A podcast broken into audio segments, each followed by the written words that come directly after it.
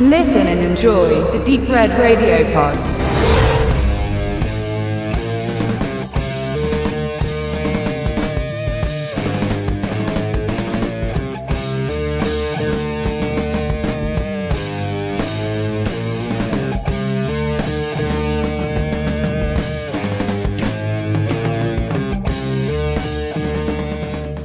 Menschenskinder, wer hätte 1987 bei Erscheinen von Bethesda gedacht, dass Neuseeland irgendwann mal eine Relevanz für den weltweiten Filmmarkt haben würde?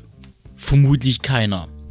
Nun aber 28 Jahre und einige Jacksoner später tauchen vermehrt viele kleine Werke der groben Art auf. Vom Babadook über Housebound bis zu What We Do in the Shadows ist so einiges dabei, was das dunkle Herz des Filmjunkies berührt. Und nun kommt der nächste Spaß um die Ecke. Deathgasm von Regiedebütant Jason Lee Howden ist seit Pointed die erste ernstzunehmende Splatter-Comedy seit gut 23 Jahren. Doch sprechen wir kurz über die Story. Nachdem seine Mutter in eine psychiatrische Anstalt eingewiesen wurde, kommt der Teenager und Metalhead Brody bei seiner Tante Mary und seinem Onkel Albert unter. Dort gerät er nicht nur mit seinem fiesen Cousin David aneinander, sondern auch mit der restlichen Familie, die Heavy Metal für Teufelswerk hält. Dennoch findet der Neuankömmling in dem etwas älteren Bad Boy Zack einen Gleichgesinnten, mit dem er zusammen eine Garagenband gründet.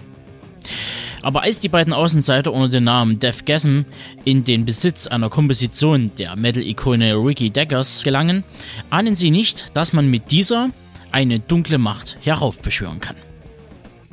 Zurück zu den Facts. Der neuseeländische Regisseur Jason Lee Howden schlägt bei seinem Debüt mit übertreten und vor allem handgemachten Bluteffekten ordentlich ins Met. Als Effektkünstler bei Wetter hat er unter anderem bei der Hobbit-Trilogie, Prometheus, dem ersten Avengers und Zack Snyder's Man of Steel mitgewirkt und sich sein Know-how beim Besten in der Branche erarbeitet, seinem Landsmann Peter Jackson. Neben der zum Teil wundervollen und blutigen Practical Effects lebt der Film natürlich von seiner hanebüchenden Story, die zu weiten Teilen aus den 80ern hätte stammen können. So findet man neben den Sam Raimi etablierten Stretchface-Zombies auch weitere Reminiszenzen an Kult-Trash-Filme wie Rock'n'Roll Nightmare, This is Spinal Tap oder Freakshow aka Black Roses. Aber auch neue Einflüsse bleiben den Machern hinter Deathgasm nicht verborgen. Da findet man schnell Anleihen zu Edgar Wrights Cornetto-Trilogie, Don Coscarellis John Dice at the End oder Liam Lynchs Tenacious D The Pick of Destiny, also jene Art des modernen Body-Horrors, nicht zu verwechseln mit Body-Horror, wie er sich erst in den 2000er Jahren richtig etablierte.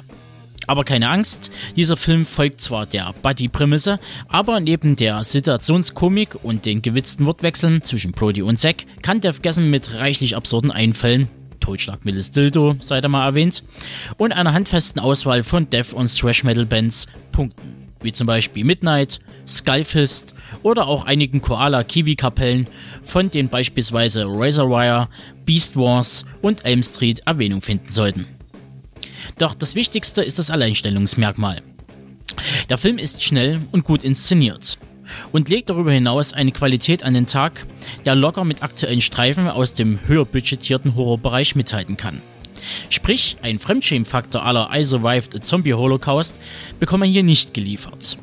Aber auch Deathgasm hat seine ein, zwei Kerben im Konto sitzen. Beispielsweise, wenn der Film mit einem seltenen, aber etwas platten Humor um die Ecke kommt. Oder wenn statt teurer Practical Effects einige Male auch auf CGI zurückgegriffen wurde, weil das knappe Budget nicht mehr hergab. Aber das sind Punkte, die ich bei einem so liebevollen Werk locker verschmerzen kann. Nun komme ich zu meinen abschließenden Worten. Deathgasm ist das, was man umgangssprachlich als Midnight Movie bezeichnen würde. Die Qualität Story und Charaktere sind eines Evil Dead 2 würdig und machen Laune. Zumindest mir und meiner Frau. Deshalb gibt es von mir ein fettes Horns Up für Deathgasm.